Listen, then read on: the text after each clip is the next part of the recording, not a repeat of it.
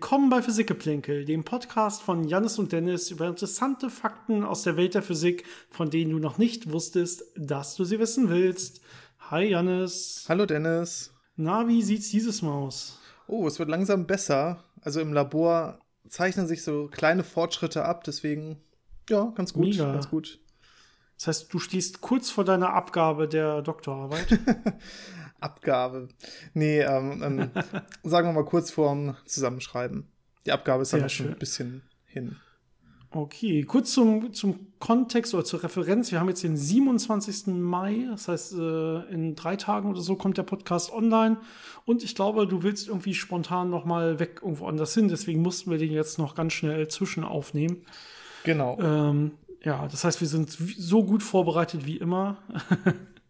ähm, nein, das wird schon werden, hoffe ich. Wir haben nämlich ein spannendes Thema mitgebracht, äh, das auch äh, ganz weit oben auf der Themenabstimmungsliste stand, die wir mal gemacht haben mit unseren, mit euch, mit äh, unseren tollen Zuhörern. Und äh, daran orientieren wir uns jetzt so ein bisschen. Ihr habt, glaube ich, irgendwie 150 äh, Mal oder so abgestimmt oder 150 Leute. Man konnte mehrmals abstimmen. Ähm, und das hilft uns auf jeden Fall. Deswegen heute dieses schöne Thema über so universelle ja, Naturkonstanten. Wie viel braucht man überhaupt, um das ganze Universum beschreiben zu können, quasi? Wie viele freie Parameter und was sind die genau? Und sind Äh, sie aber überhaupt bevor wir dahin konstant? kommen, Janis, ja, was ist überhaupt konstant, ist auch eine gute Frage. Bevor wir dahin kommen, würde ich sagen, wir schieben ein paar Fragen vor, die uns erreicht haben. Ähm, machen wir sehr gerne und äh, wir sind wieder sehr erfreut über die vielen tollen Fragen, die uns erreicht haben. Bitte macht das weiterhin, schickt uns eure Fragen, die euch irgendwie in den Sinn kommen zu alten Freu Folgen von uns oder so über Physik oder Mathematik oder so über die Natur. Und wir gucken mal, was wir davon vernünftig beantworten können und das äh, probieren wir dann auch zu tun. Äh, wie immer entweder über, über unsere E-Mail-Adresse physikgeplänkel.gmail.com, Physikgeplänkel zusammengeschrieben, Geplänkel mit AE, oder über unsere Social-Media-Kanäle auf Instagram und Facebook, Physik-Geplänkel, da findet ihr uns schon. Und über unsere E-Mail-Adresse haben uns heute auch die meisten mal wieder erreicht. Mm, Und zwar fängt es an mit, jetzt habe ich hier die Liste und muss wieder gucken, was sind wirklich Fragen, was sind Themenvorschläge, was sind andere Kommentare und äh, da ich mir das natürlich vorher nicht als Liste raussuche, mache ich das immer on the fly. Äh, von Konstantin kommt die erste E-Mail. Und ähm, zwar geht es, ich lese das einfach mal vor, das ist relativ kurz. Äh, er macht sich Gedanken zum Thema Solarzellen. Er schreibt, derzeit besteht bei den Solarzellen das Problem darin, dass der Strom nicht ausreichend gespeichert werden kann. Es wird zurzeit energetisch an besseren Speichermöglichkeiten geforscht. Jetzt ist meine Überlegung, wieso versucht man den Strom äh, zu speichern, wenn man auch das Licht direkt speichern könnte mit Hilfe von fluoreszierenden Materialien. Man könnte zum Beispiel die Solarzelle damit beschichten, um so vorbeiziehende Wolken und schlechtes Wetter zu kompensieren. Was haltet ihr davon? Ja, vielleicht kann ich direkt mal anfangen. Also, ähm, was du da machst, ist, glaube ich, nicht wirklich unser Problem. Also, wenn du jetzt sagst, okay, wir wollen einfach, die, wenn da eine Wolke kommt oder so, wollen wir, dass da trotzdem unten noch ein bisschen mehr Licht ankommt und deswegen bauen wir da ein fluoreszierendes Material vor, was dann so ein bisschen nachleuchtet und damit dann die Solarzelle noch trifft oder so. Ähm, das ist nicht so richtig unser Problem. Ähm, also dafür können wir auch so ganz kleine äh, Akkus, einfach Lithium-Ionen-Akkus oder solche Sachen äh, anschließen und ähm, da kommt man eigentlich ganz gut mit hin. Du hast aber recht, dass das größte Problem in Wirklichkeit dieser Speicher ist. Das liegt aber daran, dass die Sonne vor allen Dingen im Süden scheint und nicht so im Norden scheint ähm, und dass die Sonne vor allen Dingen zu einer gewissen Zeit, nämlich hier natürlich im Sommer scheint und nicht im Winter. Und da würde dir dein fluoreszierendes Material nicht helfen, das Ganze irgendwie vom Sommer bis in den Winter zu retten oder das Ganze irgendwie vernünftig auch noch zu verteilen oder sowas. Das heißt, ähm, im Prinzip, ähm, ja, du hast bei diesem fluoreszierenden Material natürlich auch noch einen hohen Energieverlust, weil das Ganze natürlich nicht nur gerichtet nach unten abstrahlt, sondern auch wieder noch ein Teil nach oben abgestrahlt wird und so weiter. Ähm, das, das ist eigentlich nicht nötig an der Stelle. Ja, äh, das Ganze als wirklichen ja, soliden Energiespeicher als Batterie zu benutzen, das wird so nicht klappen, weil fluoreszierende Materialien einfach eine viel zu kleine Energiedichte haben. Also du kannst einfach nicht effizient da wirklich Energie reinpacken und dann später irgendwann wieder rausholen. Das klappt so leider nicht. Das heißt, was man wirklich braucht, ist bessere große Energiespeicher, richtige Energiespeicher, äh, so quasi die bessere Version von Lithium-Ionen-Akkus oder von irgendwelchen äh, Wasserspeicherwerken äh, Werken oder und, und so weiter. Das heißt, ähm, die, die, ja, es wird viel geforscht und das ist eins der größten Probleme, sowohl das äh, Speichern als auch das ähm, quasi das Verteilen dieses gewonnenen Stroms. Ähm, ja, leider klappt deine Methode, glaube ich zumindest nicht ganz. Janis, was siehst, wie siehst du das? Ja, ich würde das genauso sehen. Ähm, eine meiner Lieblingsspeicherarten ist ja noch diese großen Schwungräder, das finde ich immer sehr faszinierend, wo mhm. man einfach ein, ein, riesiges Rad hat, was sehr viel Masse außen hat und dann auch sehr hohe Drehzahlen beschleunigt wird und da eben das als kinetische Energie speichert. Gibt viele auch äh, spannende Ideen, die irgendwann wirklich was werden könnten und auch zu, zu anderen ja, Energiespeichern führen könnten. Es braucht da wahrscheinlich auch wieder einen, äh, so verschiedene Typen. Einmal so die großen Energiespeicher und dann so ein paar kleine, die man individuell mit sich führen kann oder auf Häusern oder so anbringen kann oder in Kellern oder so. Also es wird wahrscheinlich eine Kombination aus verschiedenen Typen sein, die dann auch die Zukunft dominieren wird. Das ist ja eigentlich immer so. Äh, und äh, so ein bisschen Konkurrenz ist ja auch ganz gut, dass man sich weiter anstrengt und besser wird. Ich gehe mal zur nächsten Frage und zwar kommt die auch per E-Mail von Matthias. Und ah, das ist ein bisschen länger und verwirrender geschrieben, würde ich sagen, äh, ohne jetzt hier Matthias zu nahe treten zu wollen. Aber ähm, ich habe mir das durchgelesen und probiere es mal ein bisschen zusammenzufassen. Äh, das hatte ich auch kurz vorher mit Janis sogar schon durchgelesen. Das heißt, du weißt ungefähr, was, was dich erwartet. Ähm, und zwar ist das eine, eine Idee, die so ein bisschen mit der allgemeinen Relativitätstheorie spielt. Und zwar sagst du, äh, man stellt sich das ja ganz gerne vor, diese Raum, äh, dass Massen den Raum krümmen, äh, indem ich das so ein bisschen so ein Analogon nehme und das Ganze mir so zweidimensional vorstelle, dass ich so ein gespanntes Tuch habe und da eine Massenkugel drauflegen kann und diese Kugel, die, die dehnt jetzt das Tuch ein bisschen nach unten normalerweise. Ja, und so kriege ich dann meine gedehnte Raumzeit so im übertragenen Sinne, wenn ich will. Das Bild klappt nicht an allen Ecken und Enden. Ja, da ist nicht so richtig Dynamik mit drin und so, aber so, um sich das grundsätzlich äh, vorzustellen, ist das eigentlich ganz gut, das Bild. Und die Frage, äh, ich glaube, du, du treibst es jetzt so ein bisschen auf die Spitze, wo es vielleicht nicht mehr funktioniert in deiner, in deiner Frage. Du sagst jetzt, okay, wenn man aber jetzt so ein Tuch hat, also je nachdem, was es für ein Tuch ist und eine sehr, sehr schwere Masse hat, dann könnte man sich eventuell vorstellen, dass das so weit nach unten gezogen wird, ähm, dass quasi oben das Ganze zusammenrutscht. Das heißt quasi, dass das Tuch sich wie bei so einer Tasche über der Masse wieder schließt. Wieder berührt oben, wenn man so will. Könnte man sich vielleicht im realen Leben je nach Stoff oder Tuchart vorstellen. Ähm, ja, wäre jetzt aber wahrscheinlich nicht die perfekte mathematische Definition eines Tuches. Ich glaube, das wird es dann nicht machen. Und du fragst im Prinzip, geht das auch in der ART? Ja, ist das äh, vielleicht eine Möglichkeit, dass da dann eine andere Art von, von versteckter Raumzeit in diesem, ja, in dieser Tasche, wenn man so will, ja wäre, die ja dann verborgen ist vor der restlichen Raumzeit, die sich darüber wieder geschlossen hat. Äh, Janis, willst du da mal ein bisschen mehr zu erzählen? Ja, du hast das schon so ein bisschen angedeutet. Ein, ein richtiges Tuch, das diese Eigenschaften hätte wie die Raumzeit, diese gewisse Spannung und diese Starrheit und äh, diese Verformung, wenn man da jetzt eine Masse drin platziert, äh, da würde es einfach nicht passieren, dass da in diesem Trichter quasi sich die Wände irgendwann berühren könnten, wenn die Masse nur quasi tief genug da eintaucht, sondern ähm, der Abstand zwischen diesen ja, Wänden, wenn man sich das so vorstellt, wäre immer größer oder gleich äh, der von dem Ereignishorizont von der Masse selber. Also das äh, ist da schon an der Stelle vielleicht ein bisschen, ähm, ja, ein bisschen ähm, die Analogie zu weit getrieben und zu sehr auf äh, das Verhalten von imperfekten, realistischen Stoffen äh, übertragen und nicht äh, auf dieses mathematische Modell. Und ich glaube, mathematisch könnte man das dann dadurch äh, sagen, dass wenn sich diese Wände von diesem Trichter berühren würden, würden Geodäten sich anfangen zu schneiden, die es vorher nicht getan hätten, und dann würde es zu irgendwelchen ja, äh, wie nennt man das dann, äh, Diskontinuitäten kommen, also zu, zu äh, quasi knicken oder zu doppeldeutigen Wegen, die ein Teilchen jetzt gehen würde. Also das Licht dann zum Beispiel nicht mehr einer Geodeten folgen könnte, sondern sich plötzlich aufteilen müsste oder so.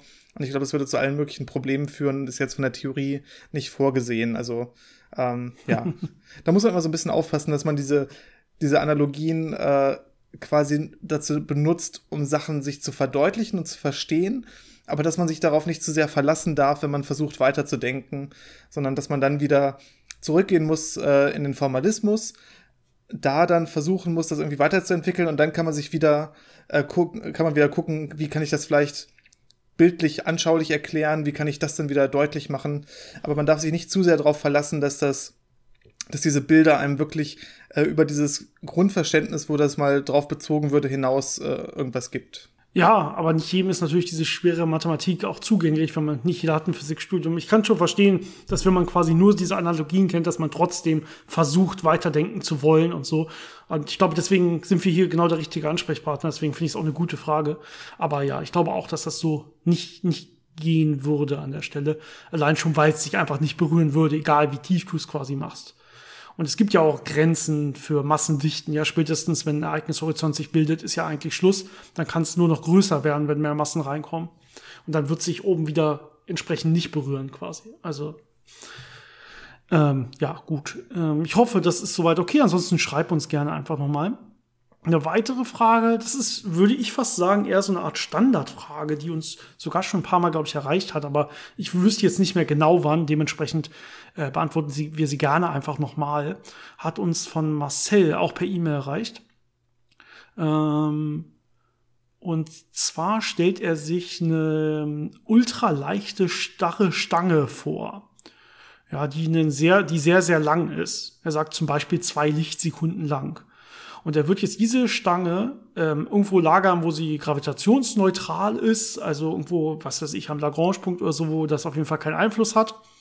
Und jetzt will er sie nutzen, um binäre Daten zu übertragen, indem er sie nach links und rechts bewegt, also vor und zurück bewegt einfach.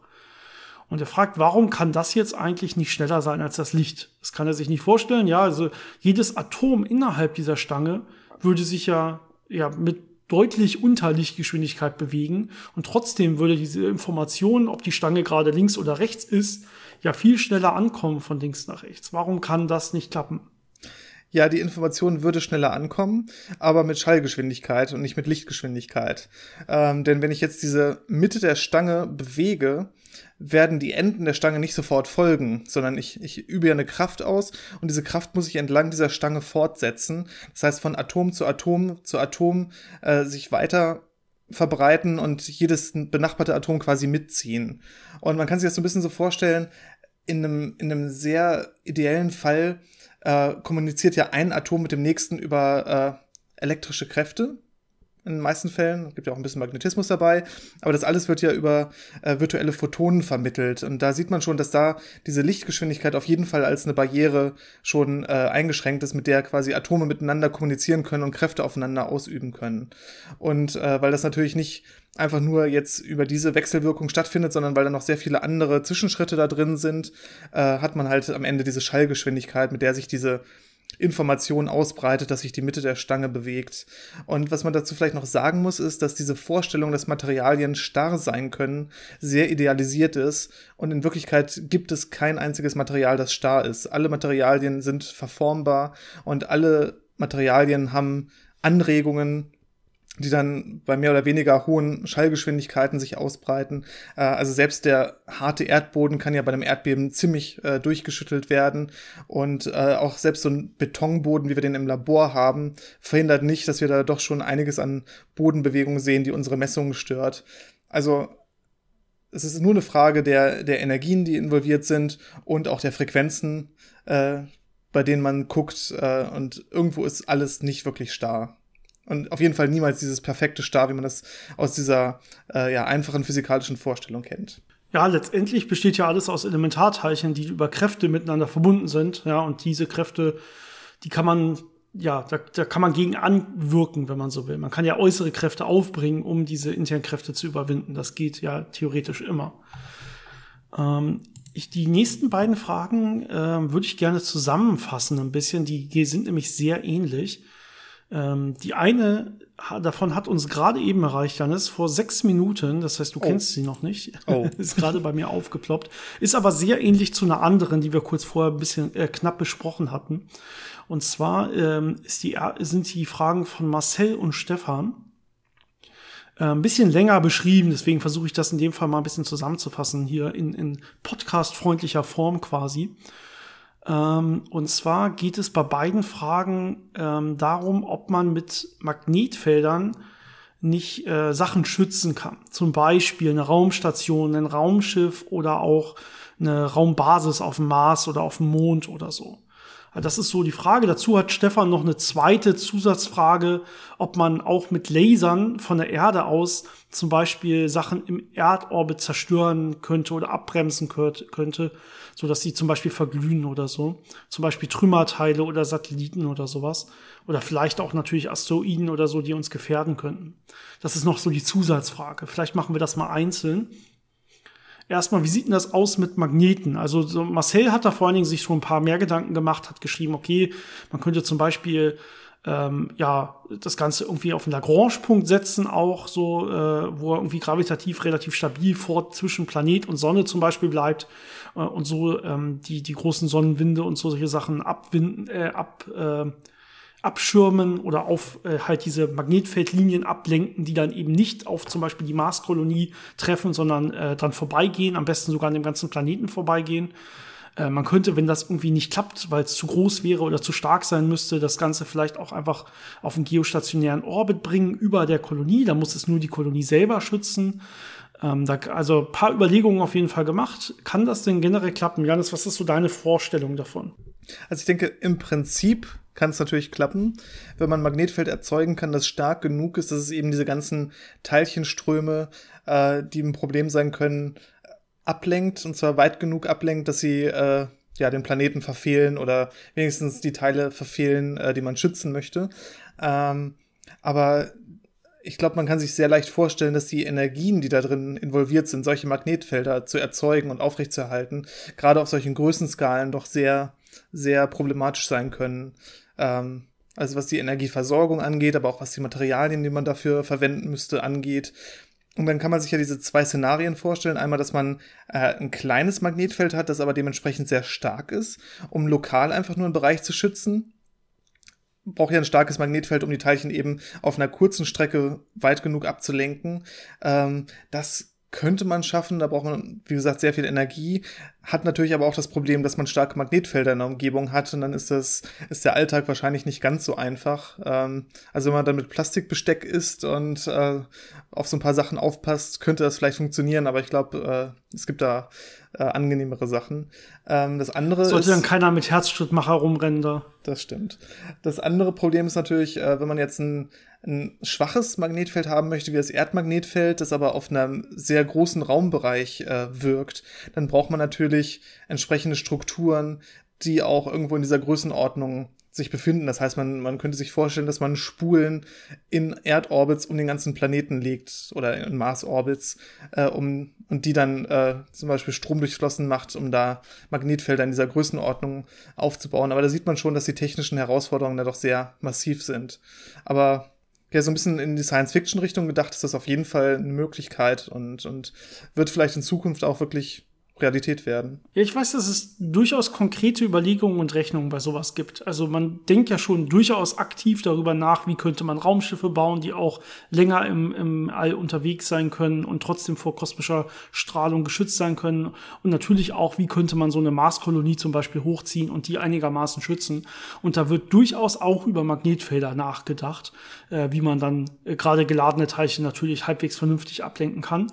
Und äh, soweit ich weiß, ist das auch ja schon relativ weit fortgeschritten, diese Überlegung, so dass die ingenieurstechnisch schon ja zumindest für kleine Raumbereiche halbwegs vernünftig auch möglich sind, dass man das durchaus als so eine Art Kuppel oder so mehr oder weniger, die man da auf einen kleinen Gebiet, auf eine kleine Stadt oder wie auch immer legt, äh, oder über diese Stadt legt, dass man das durchaus erreichen könnte, wenn man es richtig macht. Natürlich werden das starke Felder sein und so. Und man muss die so formen, dass sie natürlich so aussehen, dass sie unten keinen schädigen, aber trotzdem oben stark genug sind, ähm, dann Teile über ja relativ starke auf relativ starke Winkel abzulenken, anders als beim Erdmagnetfeld, wo die ja so ganz langsam quasi diesen leicht gebogenen Bahnen folgen können. Ähm, ich glaube, es ist möglich. Ich glaube aber schon, dass da, dass man da noch ein bisschen mehr Arbeit reinstecken muss, also forschungstechnisch und ingenieurstechnisch. Ähm, aber ich glaube nicht, dass es komplette Science Fiction ist, sondern durchaus ähm, in, in näherer Zukunft für kleinere Objekte realisierbar. Ich meine, äh, einfach so ein Gebäude vor solchen Teilchen zu schützen, ist ja schon überhaupt kein Problem. Da kannst du ja diverse Sachen machen. Ähm, aber es geht ja vor allen Dingen so darum, die, die, die freie Umwelt zu schützen. Ja, also das, du willst ja nicht überall so ein Gebäude haben, sondern du willst ja vielleicht auch halbwegs freies Feld haben. Auch wenn natürlich bei so einer Maßbasis irgendwie oben, oben drüber immer irgendwas sein muss.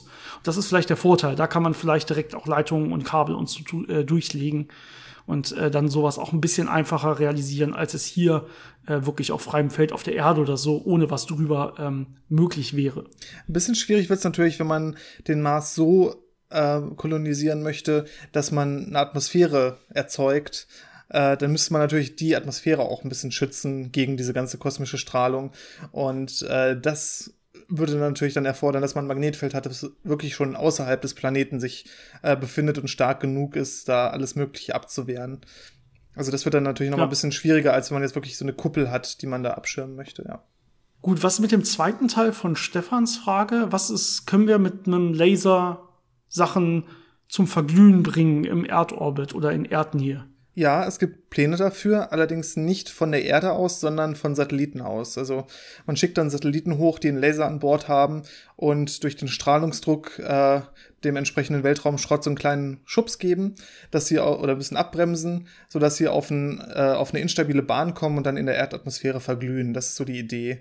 Ähm, so viel Energie aufzuwenden, die Teilchen selber zu verglühen, ist, äh, glaube ich, relativ ineffizient und auch teilweise problematisch und äh, genug Energie von der Erde aus in solche Höhen zu kriegen, äh, würde auch relativ viel Energieaufwand hier bedeuten und äh, teilweise auch andere Probleme mit sich bringen. Wenn man dann irgendwann anfängt, die Luft wirklich äh, ständig zu ionisieren in unteren Schichten, weil man genug Energie aufbringen muss, dann wird es irgendwann schwierig, äh, das, ja, sagen wir mal, umweltverträglich oder umgebungsverträglich zu machen. Mhm. Was es schon gibt, ist natürlich sowas wie ähm, Abwehr von Interkontinentalraketen oder sowas, äh, die erdgestützt sind. Also wenn man von hier unten mit Lasern so lange auf so eine Rakete quasi zielt, bis sie sich selber detoniert, weil sie zu heiß geworden ist. Das klappt schon ganz gut. Ähm, ein Problem damit, sowas im, äh, in Satelliten zu installieren und dann auch zu testen und so weiter, ist immer, dass die Länder sich gegenseitig dafür zu wenig vertrauen.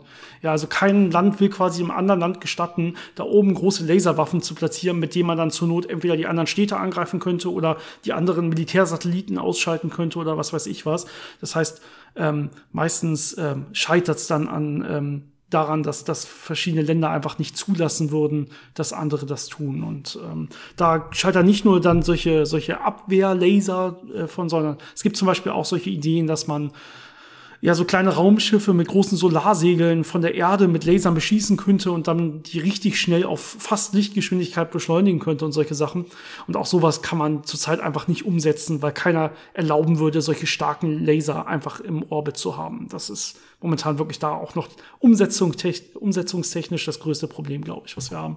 Ja, ist immer das Problem, wenn die Politik der Wissenschaft hinterherhängt.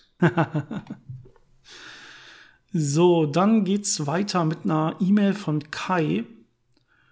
Äh, muss ich ganz kurz nebenbei einfach noch mal so lesen. Okay, okay. Mhm. Ähm, da geht's um schwarze Löcher und dunkle Materie und wie da so der Zusammenhang ist. Und zwar hat er sich darüber Gedanken gemacht oder hat gehört, ähm, kann es nicht sein, dass das schwarze Loch im Zentrum der Milchstraße zum Beispiel in Wirklichkeit dunkle Materie ist und gar nicht ein schwarzes Loch? Ja, und ähm, ja, dass das vielleicht allgemein so ist, dass es in Wirklichkeit so dunkle Materieansammlungen sind und nicht schwarze Löcher. Äh, dann natürlich noch die Zusatzfragen, wie hängen das überhaupt zusammen? Dunkle Materie, schwarze Löcher. Kann dunkle Materie zum Beispiel von überhaupt von schwarzen Löchern gefangen werden? Das ist ja ganz interessant, weil es gab ja mal Mutmaßungen, dass dunkle Materie aus schwarzen Löchern besteht. Und äh, das ist ja quasi jetzt die, die gegenteilige Idee, dass äh, schwarze Löcher nicht existieren, sondern einfach dunkle Materieansammlungen sind, die dann gravitativ wirken. Aber ich denke, das kann man relativ gut ausschließen, weil man natürlich diese schwarzen Löcher ja relativ fein schon beobachten kann und man, man kriegt natürlich so ein Gefühl dafür, wie viel Masse ist da und wie kompakt ist diese Masse ungefähr. Und das schließt dann schon relativ gut dunkle Materie aus, äh, weil wir ja auch wissen, wie die dunkle Materie ungefähr verteilt ist in der Galaxie. Und die meiste dunkle Materie ist ja in so einem relativ großen Halo um die Galaxie herum und nicht wirklich im Zentrum konzentriert, weil der eben so schwach wechselwirkt. Nur ein bisschen gravitativ und sonst überhaupt nicht. Das heißt, da gibt's keine Reibung, die dazu führt, dass sie energielos wird und ins Zentrum stürzt. Und deswegen ist es relativ unwahrscheinlich, dass sich da im Zentrum so viel dunkle Materie angesammelt hätte, dass sie einen Eindruck erwecken könnte, dass da ein schwarzes Loch wäre. Genau. Und natürlich kann dunkle Materie vom schwarzen Loch gefangen werden. Ja, das sind, so wie wir es heutzutage zumindest denken zu wissen, ganz normale Teilchen, von denen wir einfach noch nicht, die wir einfach noch nicht gemessen haben, sondern wir können einfach noch nicht genau sagen, welche Teilchen. Aber nach allen gängigen Modellen kann dunkle Materie natürlich einfach von schwarzen Löchern gefangen werden, würden damit die Masse des schwarzen Loches leicht erhöhen. Und letztendlich haben wir ja in der Folge schwarzen Löchern schon mal gesagt, dass schwarze Löcher ja quasi keine Haare haben. Das heißt, man weiß gar nicht, was drin ist. Ja, man sieht gar nicht die Eigenschaft der Materie, die jetzt da wirklich drin ist. Das heißt, es könnte durchaus sein, dass das Zentrum in, äh, dass das schwarze Loch im Zentrum unserer Milchstraße aus dunkler Materie besteht oder vornehmend aus dunkler Materie besteht. Das können wir nicht ausschließen, ja. Ähm, das kann man einfach nicht sagen, weil alles, was hinter dem Ereignishorizont ist, was da jetzt mal reingeflogen ist, wissen wir nicht mehr. Diese Information, die steht uns quasi nicht zur Verfügung. Aber das, ja, dass es ähm, quasi statt eines schwarzen Loches aus dunkler Materie besteht, die dann nicht so kompakt wäre wie das schwarze Loch, äh, sondern so wie halt dunkle Materie kompakt ist, nämlich überhaupt nicht, ähm, das kann man eher ausschließen. Ähm so, direkt eine Frage dazu, das passt perfekt, das habe ich auch nicht sortiert, die sind einfach nacheinander eingetroffen, das freut mich gerade. Nämlich geht auch um schwarze Löcher. Und hier ist eine spannende Fra äh, Frage, und zwar, was passiert eigentlich, wenn so ein schwarzes Loch frontal auf einen Planeten zufliegen würde? Also sagen wir mal, ein schwarzes Loch, was relativ klein ist, sagen wir mal vielleicht zehnmal die Masse des Planeten, ja, und das fliegt jetzt frontal auf diesen Planeten zu ähm, er stellt sich das so vor, als würde dann die Kontaktstelle sich irgendwie zusammenknittern und der Planet quasi eingezogen werden ins schwarze Loch und das schwarze Loch dann letztendlich ähm, bisschen größer weiterfliegen. Äh, was glauben wir, was da passieren würde? Ja, ich glaube, diese Vorstellung ist so ein bisschen aus den Filmen, wo das natürlich dann immer so direkt alles verschwindet und das schwarze Loch dann dadurch wächst.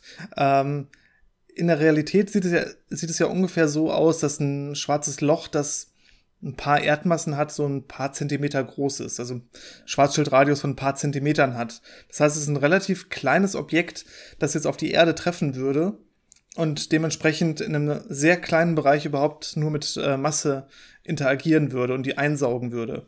Das heißt, erstmal könnte man sich vorstellen, dass das schwarze Loch einfach auf die Erde trifft, da ein bisschen Masse einsaugt auf dem Weg durch die Erde durch und weil es ja relativ viel äh, kinetische Energie hat und nicht wirklich abgebremst wird von der Erde. Das kann man sich ja so vorstellen wie zwei Planeten, die äh, ja sehr knapp aneinander vorbeirauschen. Die werden zwar ihre Bahn so ein bisschen beeinflussen, aber werden sich jetzt nicht unbedingt einfangen oder stehen bleiben oder so abbremsen. Ähm, und dementsprechend würde es wahrscheinlich dazu führen, dass dieses schwarze Loch einfach durch die Erde durchrauscht, äh, sich dann quasi einen Weg durchfrisst, so ein bisschen Materie einsaugt, wobei ja auch die Materieaufnahme pro Zeit bei schwarzen Löchern immer begrenzt ist.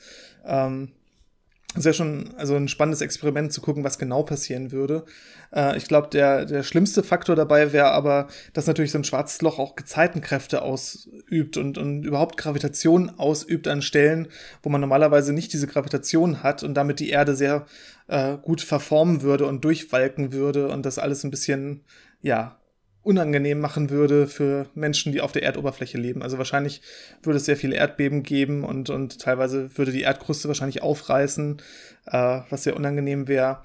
Aber im Endeffekt würde auf jeden Fall die Erde nicht als Ganzes einfach eingesogen werden. Ja, also selbst wenn die komplette Erde da drin ist auf einmal, dann wäre das Ganze ja immer noch im Zentimeterbereich. Ja, das so viel größer würde der Ereignishorizont dadurch ja gar nicht werden. Da sieht man schon, okay, das kann irgendwie nicht klappen. Also das Ganze würde quasi nicht so groß werden, dass jedes Teilchen der Erde wirklich über den Ereignishorizont kommt. Bei diesem normalen Weg, wo das schwarze Loch durchs Zentrum der Erde fliegt, das wird nicht klappen, das wird nicht funktionieren. Das wird natürlich ein bisschen größer werden, aber nicht viel beim Durchlauf durch die Erde, bei dem, was es da so einsaugt. Ja, und alle Teilchen, die auf dem Weg halt über den Ereignishorizont kommen, die können dann auch nicht mehr zurück. Äh, und so ein bisschen was wird er halt gravitativ dann auch noch anziehen, äh, was eigentlich nicht reingegangen wäre, quasi, das bleibt dann auch drin. Aber ich denke auch, dass die meisten Probleme würde es eher dadurch geben, dass man diese extrem schwere Masse, sagen wir mal dann zehn Erdmassen oder so, mitten in der Erde sitzen hat. Das heißt, die Erde hat auf einmal vielleicht zehnmal so viel Gravitation. Das ist, wenn das schwarze Loch genau in der Mitte ist. Und jetzt muss man vorstellen, es ist nicht immer die ganze Zeit genau in der Mitte, sondern sie ist auch noch, äh, sie läuft ja von links nach rechts durch, quasi das schwarze Loch durch die Erde. Das heißt, ähm, das wird wirklich so ein Umwälzen richtig geben, der, der ganzen Erdkruste und des Erdinneren und von allem. Und ja, wahrscheinlich würde das Ganze danach auch nicht mehr so richtig gut zusammenhalten und so. Und irgendwie so als Staubhaufen vielleicht oder als Geröllhaufen weiterfliegen. Aber ich denke nicht, dass es komplett eingefangen wird vom schwarzen Loch, sondern da hängt es natürlich ein bisschen von den Relativgeschwindigkeiten und von dem genauen Winkel des Aufeinandertreffens und so. Äh, davon hängt es ab. Aber ja, ich denke, äh, ja, ich denke, das, das wird ungefähr so ablaufen, wie wir es gerade beschrieben haben. Zumindest wahrscheinlicher, als dass es komplett äh, zerknittert und eingesogen wird. Das können wir, glaube ich, ausschließen. Es wäre aber schon mal eine spannende Simulation, das äh, herauszufinden. Ähm, ja. Ich glaube, was bräuchte man denn dafür? Man bräuchte halt äh, die, die Rate, mit der Masse aufgenommen werden kann und dann ist es wahrscheinlich vor allem ja so ein typisches Zweikörperproblem, gravitatives und dann. Ja, wenn du wirklich wissen willst, was mit der Erde passiert, musst du ja auch noch so ein bisschen die, die Bindungskräfte der Erdschichten untereinander und solche Sachen mit drin haben. Ne? Ja, das stimmt. Ja. Gut, äh, die letzte Frage für heute, bevor es dann noch äh, mit unserem spannenden Hauptthema weitergeht. Die hat uns per Instagram erreicht von Steffi. Vielen Dank auch dafür. Die Frage ist auch ein bisschen länger gestellt. Und ich bin mir nicht ganz sicher, ob ich sie richtig verstanden habe, aber ich probiere es mal so wiederzugeben. Und falls du noch weitere Fragen hast, Steffi, schreibst du uns einfach nochmal und dann reden wir einfach nochmal darüber oder ich antworte dir dann einfach direkt mal. Ähm, und zwar geht es ähm, um die Folge, die wir über Licht gemacht haben. Und da haben wir uns, äh, da sind wir so weit abgeschweift, dass wir über gravitative Rotverschiebung von Licht geredet haben. Das heißt, es gibt ja eine, eine, eine Rotverschiebung, wenn sich zum Beispiel das Universum ausdehnt. Das heißt, äh, Licht, was uns irgendwie von weit weg erreicht, was schon sehr lange durch das Universum gelaufen ist, ist durch dieses sich ausdehnende Universum gelaufen und hat dabei Energie verloren. Und das nennt man dann rot verschoben. Ja, das heißt, äh, wenn es Energie verliert, wird die Frequenz ein bisschen kleiner, die Wellenlänge ein bisschen größer. Äh, das heißt, wenn man irgendwie bei in der Mitte unseres sichtbaren Spektrums startet, landet man dann eher so im roten Bereich. Deswegen heißt das Ganze so. Ähm, genau. Und diese gravitative Rotverschiebung, da haben wir gesagt, in der allgemeinen Relativitätstheorie, da gibt es sowas wie Energieerhaltung als Ganzes gar nicht, also globale Energieerhaltung. Es gibt immer noch lokale Energieerhaltung. Ähm, also wenn ich jetzt irgendwo in einem, in einem, Labor bin und da ein Experiment mache, da einen Versuch mache oder so, dann gibt es da eine Energieerhaltung, klar, keine Frage. Das kennt man ja auch alles aus der klassischen Physik. Das muss man natürlich auch irgendwie so mitnehmen können äh, für irgendwelche größeren Theorien, die das ja mit einschließen als, als Randfall quasi. Aber wenn man es global nimmt, so fürs ganze Universum oder so, dann gibt es gar nicht so richtig was wie Energieerhaltung. Und ähm, dementsprechend ist immer diese Frage, und das ist im Prinzip auch Steffis Frage, wenn ich das richtig verstehe, ähm, was passiert jetzt hier eigentlich genau? Also wo geht jetzt diese Energie hin? Hängt das auch damit zusammen, dass unsere Hintergrundstrahlung, unsere kosmische, jetzt nur noch so ein paar Kelvin hat quasi, dass die sehr kalt ist? Ist das derselbe Effekt? Ist das ein anderer Effekt? Äh, wie kann man sich das Ganze so ein bisschen vorstellen? Ich, ich glaube, das ist so ungefähr das Thema, mit dem sie sich hier beschäftigt, äh, wenn ich jetzt auch nicht diese eine konkrete Frage genau extrahieren konnte. Ja, das willst du ein bisschen was dazu erzählen oder soll ich noch ein bisschen weiter? Mach du ruhig mal. genau. Ähm, ich probiere ich probier's mal, aber die Sache ist immer ein bisschen, ein bisschen spekulativ, weil es natürlich ein Bereich ist, der wirklich so ein bisschen an die Grenzen geht der aktuellen Physik auf jeden Fall auch. Ähm, aber es ist in der Tat so, dass es diese globale Energieerhaltung, die ist nicht in der allgemeinen Relativitätstheorie drin, sondern nur, nur die lokale. Ähm, und daher sollte das Ganze auch kommen. Das heißt, in der Tat ist es so, diese kosmische Hintergrundstrahlung, die irgendwie 300.000 Jahre ungefähr nach dem Urknall ausgesendet wurde und sich durchs Universum bewegt hat, die hat sich ja damals noch durch ein relativ kleines Universum bewegt, was sich seitdem immer weiter kontinuierlich ausgedehnt hat. Dadurch wurde das Ganze, diese, diese Welle, diese Lichtwelle quasi lang gezogen, hat dadurch Energie verloren und ein bisschen längere Wellenlängen quasi bekommen wurde dadurch wurde sie natürlich auch kälter. Das ist alles dasselbe. Also nicht verschiedene Effekte, sondern das ist alles dasselbe. Ja, die Frequenz wird kleiner, die Wellenlänge wird größer, die Energie wird kleiner und das Licht, äh, die, die äh, Gesamttemperatur nimmt quasi ab. Das ist im Prinzip alles genau derselbe Effekt. Das sind nur andere Größen, mit denen man dasselbe ausdrücken kann, wenn man so will.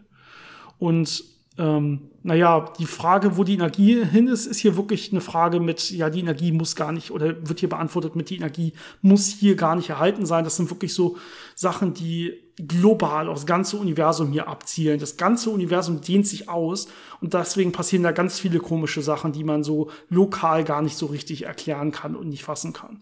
Ja, es kann sich ja auch mit Überlichtgeschwindigkeit ausdehnen und so. Das heißt, da kommen dann so ein paar Effekte rein, die ein bisschen schwieriger anschaulich zu erklären sind, auch wenn das alles nicht diesen lokalen Theorien widerspricht.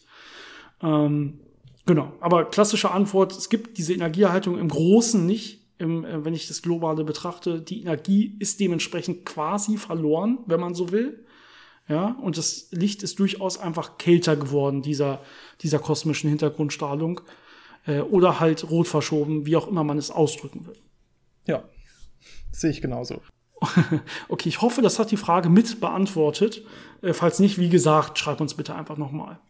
Und ich würde sagen, Janis, wenn wir jetzt hier schon beim globalen Großen sind, beim ganzen Universum, dann ist das eine perfekte Überleitung zu unserem heutigen Thema, mhm. nämlich die fundamentalen Konstanten des Universums. Ja, was heißt das überhaupt? Was ist konstant? Was ist fundamental? Und welche gibt's da? Wie viele gibt es da? Äh, auch mit drin in der Frage oder in diesem Thema, wie viele freie Parameter hat das Universum eigentlich? Wie viele Sachen muss ich eigentlich messen, damit äh, und äh, die ich dann in Gleichung stecken muss, damit alles funktioniert?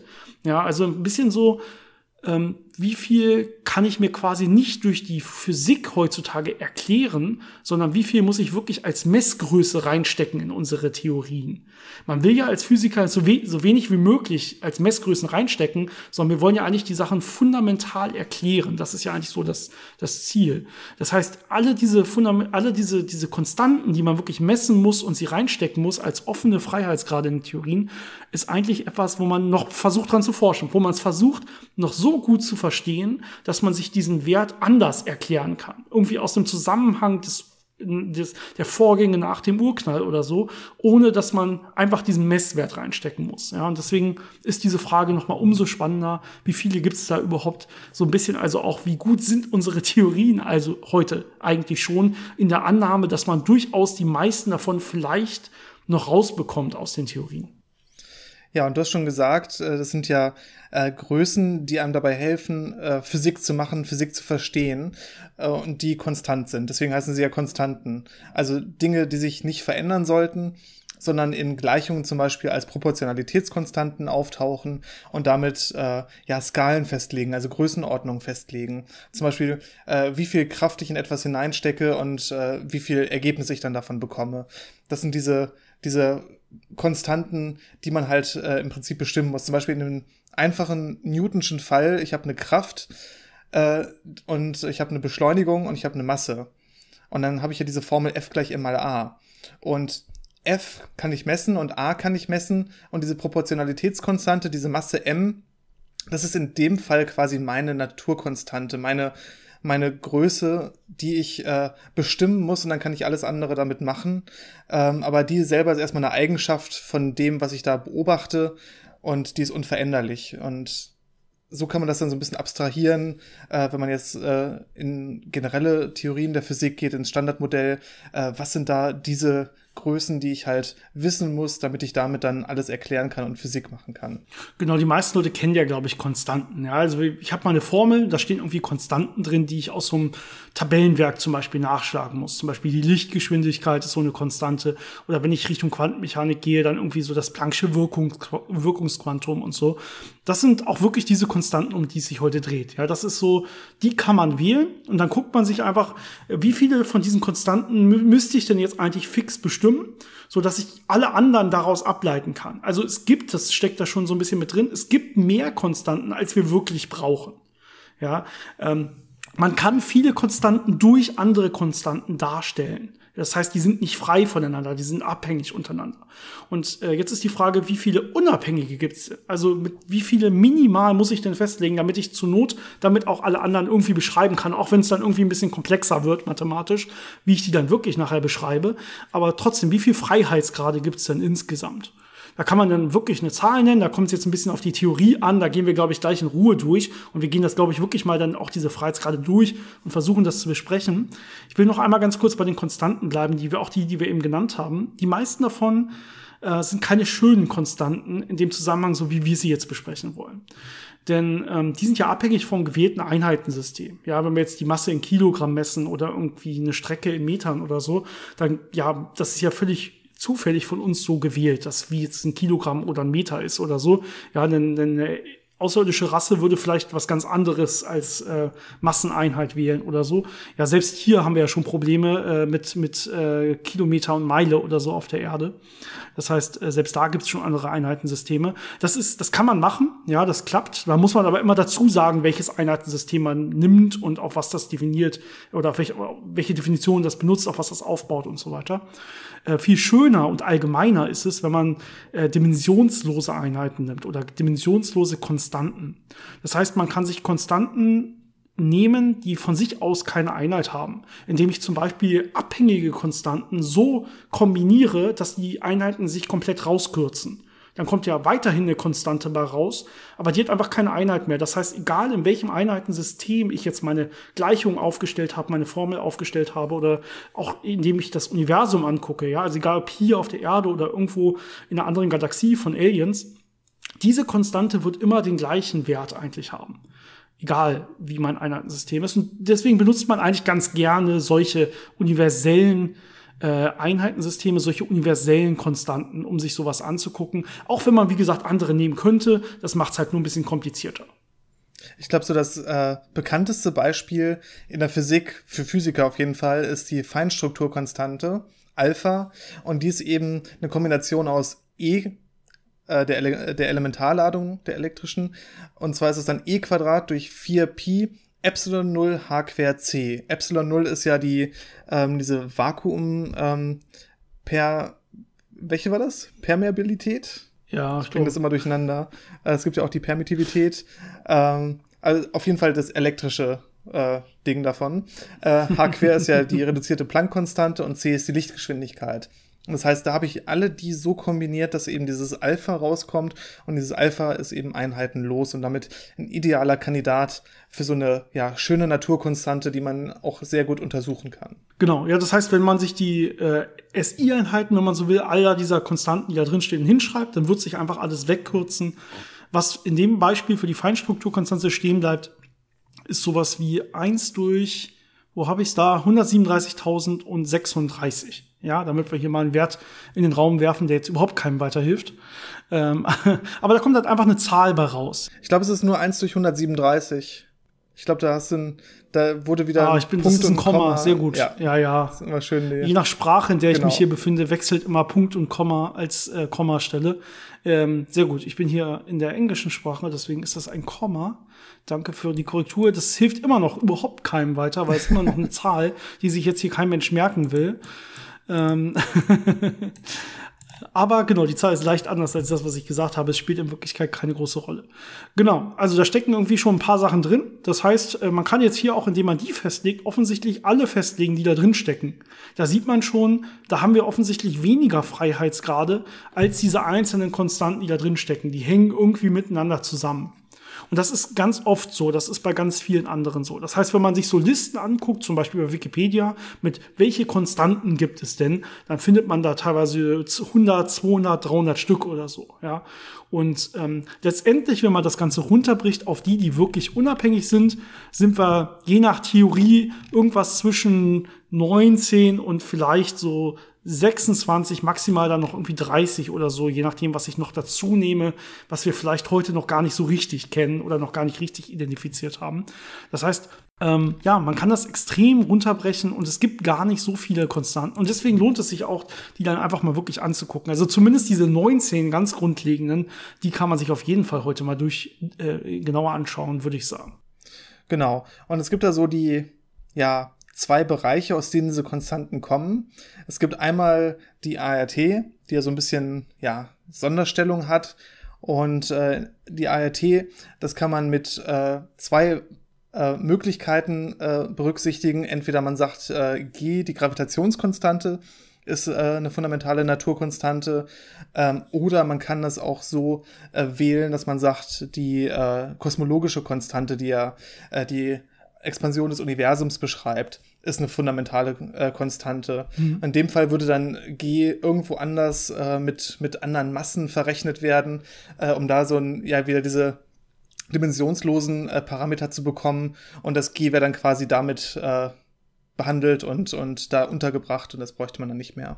Ja, das kann man vielleicht noch mal ein bisschen näher erläutern sogar. Also wenn wir sagen, wir haben diese 19 Freiheitsgrade, dann heißt das nicht, wir haben hier einen klaren Satz von 19 äh, Konstanten, die wir aufzählen könnten, sondern die kann man immer noch jetzt frei zusammenbauen aus diesen anderen Konstanten.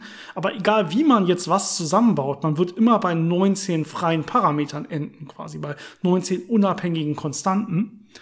Ähm, aber es gibt verschiedene ja Möglichkeiten, das jetzt zu machen. Also äh, auch wenn ihr jetzt eine Liste findet und da sind nicht genau die 19 drin, die wir jetzt aufzählen, dann ist das trotzdem noch richtig. Man muss sich nur für eine Liste entscheiden. Man kann nicht hin und her springen quasi, wenn man so will. Man muss einen Satz finden von 19 unabhängigen Konstanten, die alles andere beschreiben können. Ja, und die Basis quasi, die ich da wähle, wie ich jetzt quasi mein Koordinaten, mein 19-dimensionales Koordinatensystem aufbaue, das kann ich beliebig drehen, da kann ich, das kann ich beliebig verändern. Ja, ich könnte ja auch alles quasi mal zwei nehmen, das wäre immer noch dasselbe, ich könnte damit immer noch alles beschreiben, so ähnlich kann man sich das vorstellen.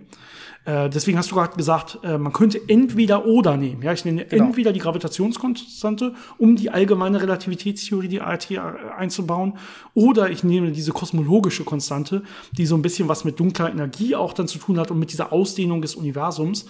Ähm, aber ich brauche nicht beides. Irgendwie steckt das so ein bisschen ineinander drin. Das ist an der Stelle ein bisschen komplizierter, weil es noch irgendwie mit so einer, äh, mit, mit, mit der, äh, so, wie was, Vakuumdichte steckt da, glaube ich, noch mit drin oder so, die genau. über die Vakuumenergiedichte, die dann noch über die Felder koppelt und so. Also es ist ein bisschen komplizierter, aber letztendlich, wenn man sich anguckt, wie sind die freien Parameter, brauche ich nur eins von beiden, nicht beides. Genau, aber grundlegend ist es halt so, ich habe dann diesen einen Parameter, wie auch immer, gewählt für den äh, Relativitäts- äh, und Gravitationsteil und äh, die anderen 18 bis äh, 25, äh, die kommen dann aus dem Standardmodell.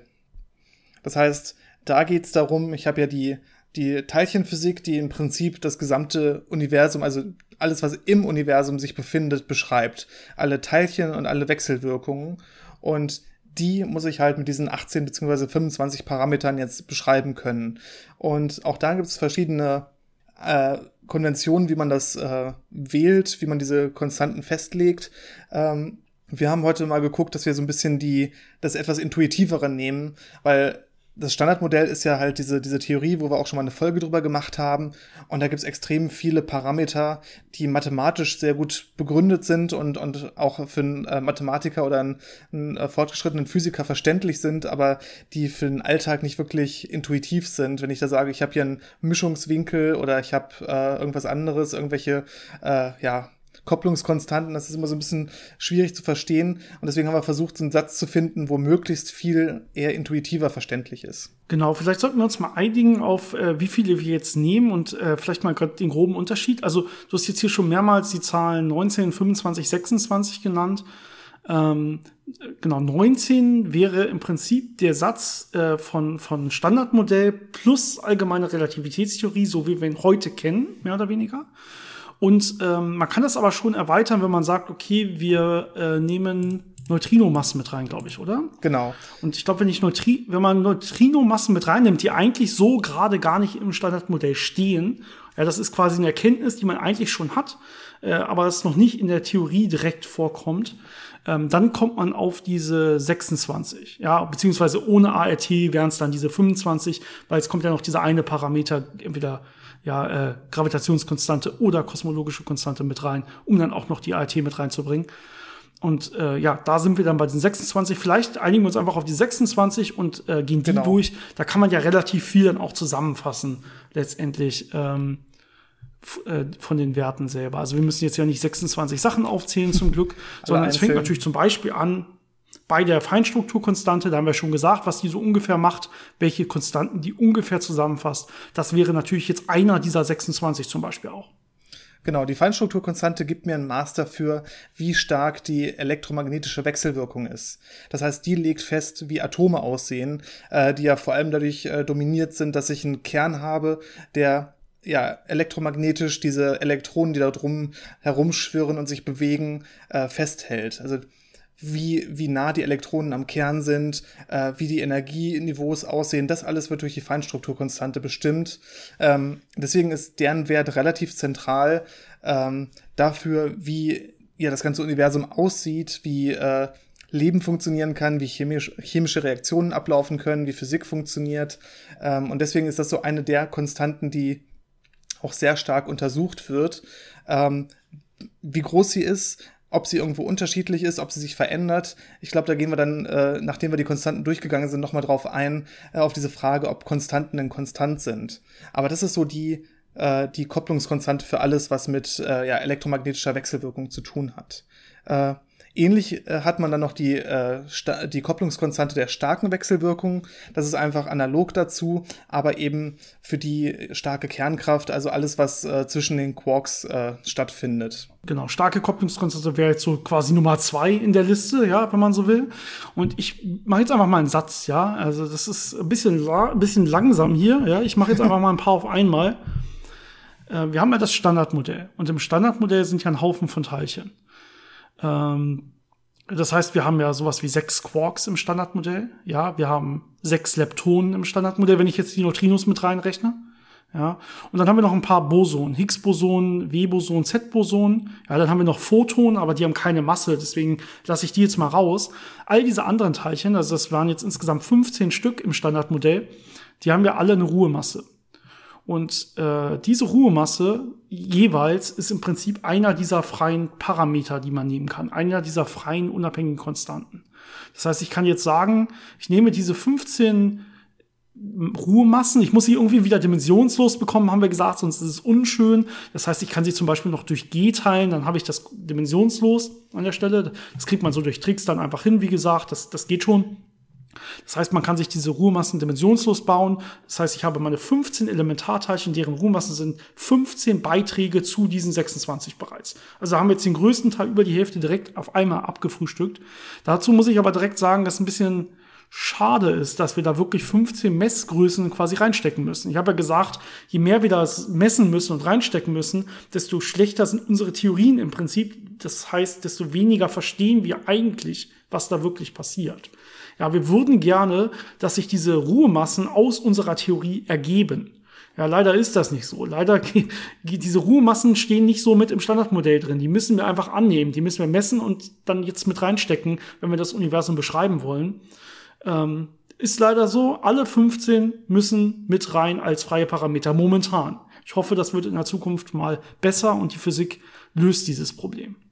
Was an der Stelle noch ganz interessant ist, ähm, wenn man jetzt wieder auf diese etwas ja, mathematischere Definition zurückgeht mit dem Standardmodell, dann kann man diese 15 Ruhemassen auch dadurch ersetzen, dass man weiß, wie das Higgs aussieht, also wie schwer ist das Higgs und, äh, und wie, äh, ja, dieses, Higgs-Feld hat auch noch andere Eigenschaften. Das heißt, wenn man dafür zwei Parameter hat ähm, und dann die Kopplung vom Higgs an die ganzen Elementarteilchen sich anguckt, das sind dann sogenannte Yukawa äh, Kopplungskonstanten und die beschreiben einfach, wie viel Masse das Higgs-Feld den einzelnen Teilchen verleiht. Und darüber kann man das dann auch machen. Das heißt, wenn man jetzt wirklich nah am Standardmodell bleibt, sind das die typischen äh, Parameter.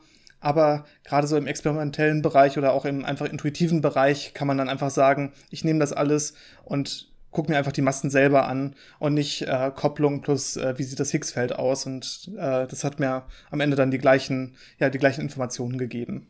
Ja, das nächste, wir hatten ja schon die starke Kernkraft und die elektromagnetische Kraft. Das nächste wäre im Prinzip sowas wie die schwache Kernkraft, damit wir das so weiter durchgehen, quasi. Die grundlegenden Kräfte, die kann man sich ja ganz gut vorstellen. Die Sache ist nur, dass die schwache Kernkraft nicht so eindeutig in diesem System, was wir jetzt gerade betrachten, nicht so eindeutig zu fassen ist, sondern die kriegt direkt vier Parameter ab. Also ich mache wieder ein paar auf einmal hier. Und zwar sind das die sogenannten äh, Quark ähm, ja, Mix Mixing-Parameter, also die Quark-Mischung. Äh, äh, wenn man so will. Das heißt, es gibt ja äh, verschiedene Sets von Quarks, ähm, die man, die untereinander im Prinzip dieselben Quantenzahlen haben und dementsprechend nach der Theorie sich dann auch mischen können. Ja, so Feldüberlagerung, Überlagerung, wenn man so will, oder auch kinetisches, kinetisches Mixing. Und ähm, das ähm, erzeugt dann so tolle Sachen wie halt die schwache Wechselwirkung. Das heißt, ähm, ähm, auch sowas wie radioaktiven Zerfall, was ja immer an die schwache Wechselwirkung selber geknüpft ist. Wir haben dann sowas wie die äh, CP-Verletzung, die dadurch erklärt werden kann, die man ja auch gemessen hat. Das heißt, das sind im Prinzip alles Messgrößen, die da mit reinspielen, die da mit rein äh, in diese vier Parameter letztendlich mit reingehen. Das heißt, man muss diese Experimente ausführen. Wie groß ist eigentlich die schwache Kernkraft? Wie, wo ist, wie stark ist diese CP-Verletzung? Äh, wie groß ist der radioaktive Zerfall und so weiter? Und dann kann ich mir letztendlich diese vier Parameter damit bestimmen. Wieder schön dimensionslos letztendlich. Diese Mixing-Parameter sind immer dimensionslos. Und ähm, dann habe ich weitere vier universelle Konstanten, die ich mit in meine Liste nehmen kann. Ja, man kann sich das so ein bisschen intuitiv vorstellen als so eine, so eine Art Wahrscheinlichkeit, wie äh, mein zum Beispiel Up-Quark in Down-Quark sich umwandelt oder halt auch mhm. alle anderen Möglichkeiten. Das ist einfach äh, diese, diese ja, Umwandlung von Quarks ineinander wird durch diese vier Parameter beschrieben. Ja, und äh, wir wissen jetzt, können sich nicht nur Quarks umwandeln, sondern äh, seit relativ neuestem, also ist ja noch gar nicht so lange her, dass man das Neutrino-Mixing auch entdeckt hat. Das heißt, dass sich auch Neutrino-Generationen ineinander umwandeln können. Und äh, das kriegt natürlich direkt auch dann dementsprechend äh, solche Neutrino-Mixing-Parameters, wenn man so will. Äh, auch vier Stück, glaube ich. Äh, ja. Und ähm, ja, genau, damit haben wir dann genau dieses Neutrino-Mixing erklärt, diese, diese Neutrino-Oszillation. Ich glaube, da haben wir sogar eine eigene Folge drüber gemacht, wo wir in Ruhe erklärt haben, was Neutrino-Oszillationen sind. Sucht das sonst einfach mal äh, wenn ihr darüber mehr wissen wollt, ähm, die kriegen auch direkt wieder vier äh, Messgrößen, die man reinstecken muss, die nicht durch irgendeine grundle grundlegende Theorie hergeleitet werden kann. Ja, und damit hat man dann schon alle Naturkonstanten beisammen. Oh. Also sind wir schon bei 25 so schnell plus die eine? Ja. Und das ist natürlich faszinierend, dass man doch relativ wenig Parameter braucht, um das ganze Universum zu erklären. Aber wie wir schon gesagt haben, Physiker sind damit noch nicht zufrieden. Äh, es wäre viel schöner, wenn diese ganzen Naturkonstanten einfach auf eine natürliche Art und Weise aus der Theorie rausfallen würden. Das heißt, ich sage, ähm, die Theorie verhält sich so und so, Deswegen muss die Neutrinomasse so groß sein und deswegen muss dann die äh, Protonenmasse so groß sein. Das wäre das äh, so der Traum der Physiker. Das wäre wahrscheinlich auch so das nächste, was man zu so einer ja, Welttheorie haben könnte, dass das eben alles in sich konsistent ist und man dann nicht äh, noch von außen Parameter reinstecken muss. Ja, wäre schön, wenn das irgendwann klappt, wenn wir irgendwann soweit sind. Ähm, eine andere Frage, mit der wir uns jetzt hier quasi nicht beschrieben haben, wir haben quasi nur diese offenen Freiheitsgrade unserer Theorien beschrieben. Ähm, aber wir haben überhaupt jetzt nicht äh, darüber geredet, wie konstant diese von uns genannten Konstanten eigentlich wirklich sind. Also auch wenn die jetzt als Konstanten in unserer heutigen Zeit quasi in den Theorien drinstehen, heißt das nicht automatisch, dass es wirklich Konstanten sind, die immer so waren. Ja, das da ist das Wort auch vielleicht ein bisschen ähm, verwirrend oder misleading oder so, ähm, wenn man so will. Das heißt, es kann durchaus sein, dass da Größen drinstehen, die zwar in dem Zusammenhang Konstanten genannt werden, ja, die aber äh, sich, wo wir sogar wissen, dass die sich verändert haben im Laufe der der Ausbreitung oder der, der Generationenentwicklung des Universums zum Beispiel. Das heißt, ähm, jetzt die letzte Frage ist, welche davon oder wie konstant sind diese sogenannten Konstanten eigentlich, wo das Wort vielleicht ein bisschen falsch ist? Und ähm, von denen, wo wir glauben, dass sie konstant ist, was, wie test, testen wir das überhaupt? Wie testen wir das? Was gibt's da so für Ideen, wie man sowas untersuchen könnte? Und wie wichtig ist das für unser Universum, dass die relativ konstant sind? Ja, es ist ähm, ziemlich wichtig äh, für das Verständnis des Universums und auch für die Entwicklung des Universums, wie konstant äh, Naturkonstanten sind und ob sie sich verändern. Wir hatten ja schon mal gesagt, ähm, es ist schon relativ wichtig, dass bestimmte Naturkonstanten exakt diese Größe haben, weil wir sonst nicht existieren würden. Das heißt, es wäre schon sehr ungünstig, wenn die sich verändern würden und wir irgendwann in eine Situation kommen, wo Atome plötzlich nicht mehr stabil sind. Ähm, die Angst davor ist jetzt nicht so groß, aber es ist trotzdem natürlich sehr interessant zu gucken, äh, gibt es da kleine Variationen und ähm, verändert sich das mit der Zeit? Und es gibt einem natürlich auch Hinweise darauf, äh, vielleicht auf erweiterte Theorien, die alles noch ein bisschen besser erklären können und vielleicht auch diese Naturkonstanten am Ende loswerden können, wenn man einfach versteht, wie sie sich entwickeln, wie sie zueinander in Beziehung stehen und warum sie nicht konstant sind oder ja, warum sie so konstant sind. Und so ein paar Größen, die man sich oft anguckt, ähm, sind welche, wie eben schon erwähnt, die nicht unbedingt jetzt äh, ja so tief in der Theorie drin stecken, sondern die gut messbar sind und am besten dimensionslos, weil natürlich äh, man zum Beispiel sagen könnte, ja die Lichtgeschwindigkeit hat sich verändert, aber wenn sich ein paar andere Größen genauso verändert haben, könnte man das gar nicht feststellen. Das heißt, alles, was wir beobachten, wäre genauso wie vorher, nur dass man die Skala ein bisschen gestreckt oder gestaucht hat. Das heißt, man braucht Konstanten, die wirklich einen Einfluss haben darauf, äh, wie sich die Physik verhält und die unabhängig davon sind, was andere Konstanten machen. Und ein gutes Beispiel dafür ist ja, wie gesagt, die Gravitationskonstante. Die steht ja sehr alleine dafür, wie sich die äh, allgemeine Relativitätstheorie verhält. Und die kann man zum Beispiel durch sehr genaue Messungen der Gravitationskonstante zu verschiedenen Zeitpunkten machen, was leider nicht so einfach ist. Ähm, ähm, also in Laboren, aber was man dann versucht, dadurch zu kompensieren, dass man sich äh, weit äh, in der Vergangenheit liegende Supernovae anguckt und dann daraus versucht zu schließen, hat sich das damals ein bisschen anders abgespielt als heute, hatte die da eine andere Größe. Genauso versucht man auch zu schauen, ob äh, zum Beispiel das Proton zu Elektronen äh, Massenverhältnis sich verändert. Da guckt man sich eben auch an, äh, wie Massen relativ zueinander sich verändern. Nicht einfach nur äh, zu sagen, alle Massen ändern sich um gleich viel, das würde keinen großen Unterschied machen, sondern äh, verändern die sich relativ zueinander. Und da kann man sich zum Beispiel ähm, ja einzelne Elemente in der Vergangenheit anschauen. Also in, in weit entfernten Galaxien kann man da zum Beispiel Methanol beobachten. Und äh, das hätte dann natürlich andere spektroskopische Eigenschaften, wenn dieses Massenverhältnis sich ändern würde. Also wenn plötzlich äh, Elektronen näher am Kern dran wären oder sich da irgendwas verändert hätte. Ähm, und die Feinstrukturkonstante ist so die Konstante, die am meisten untersucht wird, weil es eben sehr viele Möglichkeiten gibt, sie zu untersuchen. Das kann man einmal auf der Erde machen mit Laborexperimenten, wo man extrem genau äh, unterschiedlichste Atome und Moleküle spektroskopiert. Ähm, teilweise, was gerade sehr im Kommen ist, sind extrem äh, ionisierte Atome. Also eigentlich relativ schwere Atome mit vielen Elektronen, die aber so viele Elektronen verloren haben, dass sie wie Wasserstoff aussehen und dann sehr empfindlich darauf sind, wie sich die Feinstrukturkonstante verändert. Sowas kann man sehr gut untersuchen.